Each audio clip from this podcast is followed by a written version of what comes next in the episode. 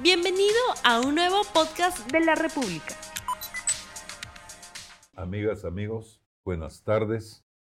Bienvenidos a Hecatombe Electoral 2020, un nuevo episodio de 3D, el programa de comentario político de RTV. ¿Cuál es la hecatombe electoral? Bueno, casi toda. Tenemos una elección donde los porcentajes de los ganadores son realmente chicos. Tenemos una elección donde los que están a punto de no pasar la valla son media docena y donde un inmenso número de partidos simplemente eh, van a desaparecer en esta elección, reaparecerán después en el 2021 de alguna manera eh, el título de la hecatombe es dramático, pero que creo que transmite la idea de que a todos les ha ido mal, o les va a ir mal, si prefieren, en estas elecciones. ¿Estoy muy equivocado? Y añado esa pregunta, de repente no, pero lo que hemos visto en las últimas encuestas que se han divulgado, ¿ya marca lo que va a ocurrir o esto puede cambiar en la última semana y los siguientes siete días y tener un, resultados que te sorprendan? Bueno, yo creo que, como dicen varios encuestadores, eh, en esta elección, por lo menos la mitad de los electores todavía no ha decidido su voto y lo va a decidir en esta semana. Y muchos, como sabemos, lo deciden en la cola de la eh, votación. Y además, eh, no sabemos lo que está pasando en la mayor parte del país, salvo en Lima con muchas dudas en la mayor parte del país, los propios encuestadores también lo han dicho, no hay encuestas precisas para saber qué va a ocurrir en cada una de las 24 circunscripciones electorales. Ya. ¿Y eso significa que va a haber cambios o que no va a haber cambios? No, es que no sabemos. ¿Cambios respecto a qué? O sea, si respecto a la última encuesta Ipsos. No, pues es que la última encuesta no te da los resultados, salvo para Lima, como las otras encuestas no te dicen lo que va a ocurrir. La encuesta Ipsos es una encuesta nacional. No, no, todas son. No es para Lima. No, no, hay muchas nacionales, pero. Los indecisos no son 50%, como dice, sino 30% en esa encuesta. Bueno, la de Datum son 50. Ahora, el, punto es que... Datum siempre dándole más a sus lectores, claro. No digo, pero el punto es que la encuesta de Ipsos no refleja, insisto, lo que ocurre. Pero te decía, por ejemplo, que, el Partido Morado era el que estaba mejor en Lima, que APP estaba mejor en regiones y que Acción Popular estaba como parejo en todo y entonces eso lo proponía adelante. ¿Eso puede cambiar? El Partido Morado, con lo que ha pasado con Guzmán, con Mora, con todo eso, ¿se cae o es que eso no le va a hacer daño? Por lo menos hasta donde yo conozco de procesos electorales, este tipo de cosas demoran bastante en calar en el electorado. Puede afectarlo, porque esto ha ocurrido, lo de Mora salió, empezó a salir el jueves, salió en los medios el viernes, y lo de Guzmán ha salido ayer domingo. Yo creo que esto lo va a afectar, pero no mucho, porque estas cosas demoran, demoran en mm. calar en el electorado, en ser procesadas. Yo también, yo en eso estoy de acuerdo con Fernando, las cosas demoran en calar y, a veces ni siquiera demoran, porque eh, Fuerza Popular, eh, más, anticuchos que, la famosa grimanesa, ¿no es cierto?, en la política peruana, sigue peleando el segundo puesto. O sea, que Entonces, lo, demora, demora y no llega para el 26. No llega. Y, esta, y, y, eso, eso de que demora a veces, eh, esta, este eh, equiparar, esta identidad que nos hemos hecho entre, entre moralidad, nobles sentimientos, eh, buenos deseos y éxito político, no tiene ningún asidero en ninguna parte. Es decir, que yo sepa, nadie en el Perú ha ganado una elección eh, por sus virtudes y sus, y sus méritos en el campo de la ética o de la moral. No, pero hay, un tema que yo sí creo que va a afectar a Julio Guzmán, que no es candidato en esta ah, elección. Sí, sí. Esto sí lo va a afectar a Julio Guzmán en el futuro. El 2021, pero no ahora. Claro, porque este asunto de que él está en un departamento donde se produce un incendio y sale corriendo, sale corriendo en un edificio donde había no sé cuántas personas, pero un edificio que estaba habitado, donde había gente, donde pudo haberse producido una tragedia. Y el hombre no se queda ahí para tratar de apagar el fuego con la señora o para avisarle a los vecinos salgan o para hacer algo, sino sale literalmente corriendo, como se ha visto en el video. Eso muestra un comportamiento, una actitud que sin duda lo va a afectar políticamente y el hecho de que tampoco asumiera lo que había ocurrido con Daniel Mora.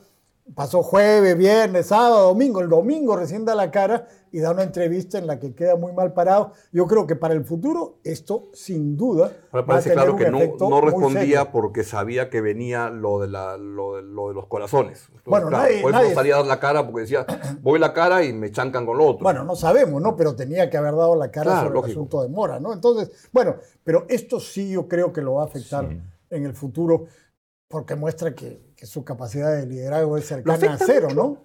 Sí, puede ser, pero mira, Lescano le, tuvo una historia igual sonada y todo. Ya hoy día creo que va a pesar más su campaña contra FPS o cosas como es esas. es, distinto, pues una cosa es eh, los líos de pareja o que conoce a... Esa es una historia, eso no tiene mucho que ver con su comportamiento político. yo, puedo seguir a Fernando en un aspecto que lo distingue de otros casos. ¿No es cierto? Y es que mi sensación es que Julio Guzmán no ha sido popular, ni es popular en general en la política peruana, por tener grandes virtudes, sino por no tener faltas. Y eso, mm. no tener faltas, lo ha hecho distinto de otros candidatos.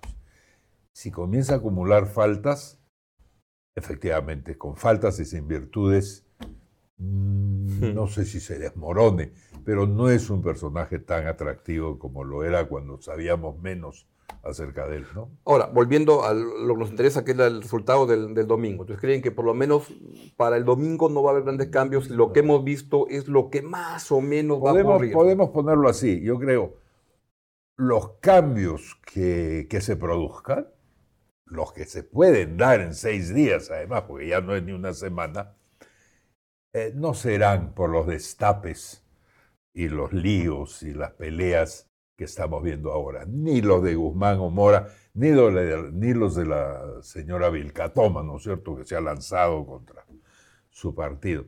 Se deberán más bien a la naturaleza eh, del proceso, la manera como este proceso se ha constituido. Se ha constituido a desgano, se ha constituido con gran distancia frente a lo electoral, ¿no? Mm. Poco a poco ha ido recuperando un, un sentido ideológico político un poco más claro. Todo eso podría ser una especie de tendencia oculta. ¿Qué quiero decir con eso? Que mi sensación es que en los últimos 10, 12 días, en las últimas encuestas, se ha perfeccionado la naturaleza de centro derecha de, las encuestas de la elección. E, esta centro derecha, Acción Popular, el acuñismo, el Partido Morado, algunos menores, eh, ya es claramente un sector mayoritario y por lo tanto podría haber una tendencia que avance en esa dirección que nos sorprenda. Ese tipo de partidos, grandes o chicos, pueden todavía ganar algunos votos más de los que les hemos visto. Ya, pero, pero la gran foto que pone para proyectar qué va a pasar de aquí hasta el final de este lustro es que van a estar en el Congreso un bloque de Acción Popular, Alianza para el Progreso, Somos Perú y Partido Morado, que es un centro derecha, y que ellos serán de repente 80 votos o algo así, y que el otro lado va a ser el Fujimorismo que tendrá unos 30, y que va a ser el sector este, de oposición, fuerte, y que el gobierno en su conjunto tener una mejor estabilidad política de aquí este, hasta el final del gobierno, porque ese Congreso no le va a hacer tanto ruido como le hacía el anterior. Pero no solo una estabilidad izquierda ausente, ¿no? Lo que va a tener es un tremendo poder. Eh, la gente se está preguntando si, si va a resistir Vizcarra hacer algo con ese tremendo poder que se proyecta hacia el, 2021, ¿no es cierto? Porque esta es una elección que me atrevo a pronosticar, creo que ya lo he hecho por escrito, está ganando Vizcarra. ¿No es cierto? Los, las cifras que vamos viendo, sumándolas por donde sea, se parecen muchísimo a la de la disolución del Congreso.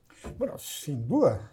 O sea, sin duda Vizcarra es el ganador de esto porque no va a tener un Congreso opositor. Claro. Va a ser un Congreso fragmentado.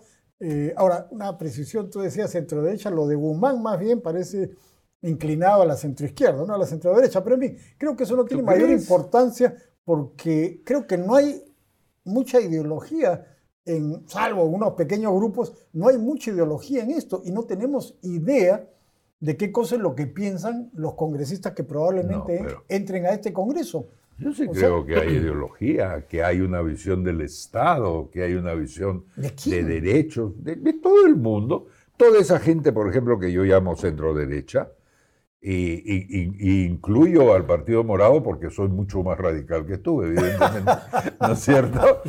Eh, eh, toda esa gente, yo estoy seguro que coincide en mantener lo que, lo que se llama el modelo económico y el programa de gobierno que viene desde hace 20 Digamos años. que el cambio del capítulo económico de la Constitución no va a pasar con esos 80 años. Así es. Si pones la prueba no, de, No, probablemente no, pero tampoco... o sea, no van a ir hacia ningún lugar ideológico. Quisiera volver a donde estaba, retirarme de lo ideológico. El poder de Vizcarra va a ser muy grande y el poder de algo llamable el vizcarrismo también. Si descartamos la, lo que sería lo más obvio y también lo más antipático, y es que Vizcarra busque la manera de continuar en la presidencia luego de haber jurado que no varias veces.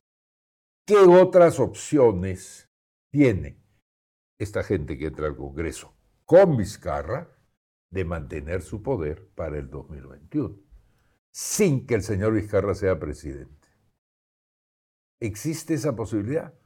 o con Vizcarra, como decía Sócrates, muere el payaso. ¿Tú crees que hay viabilidad de que se vaya a quedar después? Yo creo que no hay ninguna. Yo veo ninguna, pero ¿hay otras alternativas? Porque si no, es un desarrollo muy raro. Pero es que lo que va a ocurrir es que hay un desarrollo en cada partido. Ejemplo, Acción Popular es un partido con ideología bien débil, con pura gente joven, con sus cinco líderes, cada uno por su lado, que no, ni se hablan ni se contactan, y esos van a ser 40 sitios en el Congreso o algo así, y donde van a estar buscando cómo agruparse. Y tratarán de venir los Barnechea, los Raúl Canseco, los Lescano, a ver cómo se montan en esa plataforma para que les sirva para... ¿Y, con la idea de que Acción Popular solo puede ganar el 2021. No, pero que trabajarán con alguien al lado. No, pero ellos no tendrán esa idea. De repente. Y Acuña dirá lo mismo con respecto a los sitios que pueda conseguir. Y lo mismo Julio Guzmán, si sobrevive a todo este, a este, a este ataque, que yo, yo no lo descartaría de que esté muerto, no, en el Perú, ya que revive todo el mundo y que tenga su espacio. Y, luego Somos Perú, yo, este, George Forsyth va a querer ser el candidato de ese grupo de Somos Perú. Entonces se van a enfrentar esta gente. Y de repente entran en el grupo de estos partidos Urresti o o entra un FREPAP. No, o entonces yo estoy percibiendo una unidad que no es realmente real. Pero el, punto es que no van a usar como plataforma, creo, los futuros candidatos presidenciales, la gente que tengan en el Congreso, porque este Congreso, presumo, se va a quedar pues. desprestigiado como los anteriores. Al cabo de un tiempo, el Congreso va a estar desacreditado. Entonces, que los líderes políticos intenten pegarse a esos congresistas para ganar la elección de 2021. No, pero hay, pero hay un solo liderazgo político, que es el oficialista, que sí puede usar al Congreso, no de plataforma, sino para dar media docena de leyes Seguro. decisivas para ganar una elección. Demagógicas, populistas, pero decisivas. Seguro. Eso ¿Se va a dar o no se va a dar? Ese es más o menos el... Esa es una posibilidad. Pero ahora lo más eh, probable es que la popularidad de Vizcarra, ya sin la posibilidad de seguir atacando al Congreso y decir el Congreso ¿Pero por qué? Estás quitándole su arma secreta que es atacar al siguiente Congreso. Sí, pero ya es menos creíble. Con la primera gratis en julio, se despluman al Congreso con los comentarios de la gratis es que menos, Es menos creíble, por supuesto, y probablemente la popularidad de Vizcarra va a seguir cayendo, lo cual hace difícil, no imposible, esa alternativa de la reelección, que yo creo que siempre está en la cabeza de crees? todos los políticos que están en el poder, pero que, o sea, Nadine. Heredia lo intentó y su Pero, pero mira, que derrumbó. sin entrar a eso, sí tiene Vizcarra que cambiar de modo, porque su modo de gobierno era un modo en el cual él era un minoritario enfrentado a un, un David contra un Goliat del Congreso. Y ahora Mm. esa figura cambia. O sea, esa manera de gobernar política como que ya no le funciona y tiene que renovar la manera de, de posicionarse en el terreno político. Ya va a ser un, al contrario, Sí, él es el Goliat. Cambia Ahora- completamente porque ahora él controla todo el poder. Él tiene el Tribunal Constitucional, tiene la Fiscalía, tiene amedrentado el Poder Judicial y va a tener más o menos el control del Congreso, o por lo menos la no oposición del Congreso. ¿Tanto tiene Y- y- el, el tribunal? Por lo menos. Oye, por favor. Los de tribunales descarados. Pero, digamos, es, es claro que la Por lo menos el comercio poder- todavía no lo ha capturado por lo que estamos leyendo. Ojalá. Esperemos que no. Esperemos que no. La República sí, ¿o no?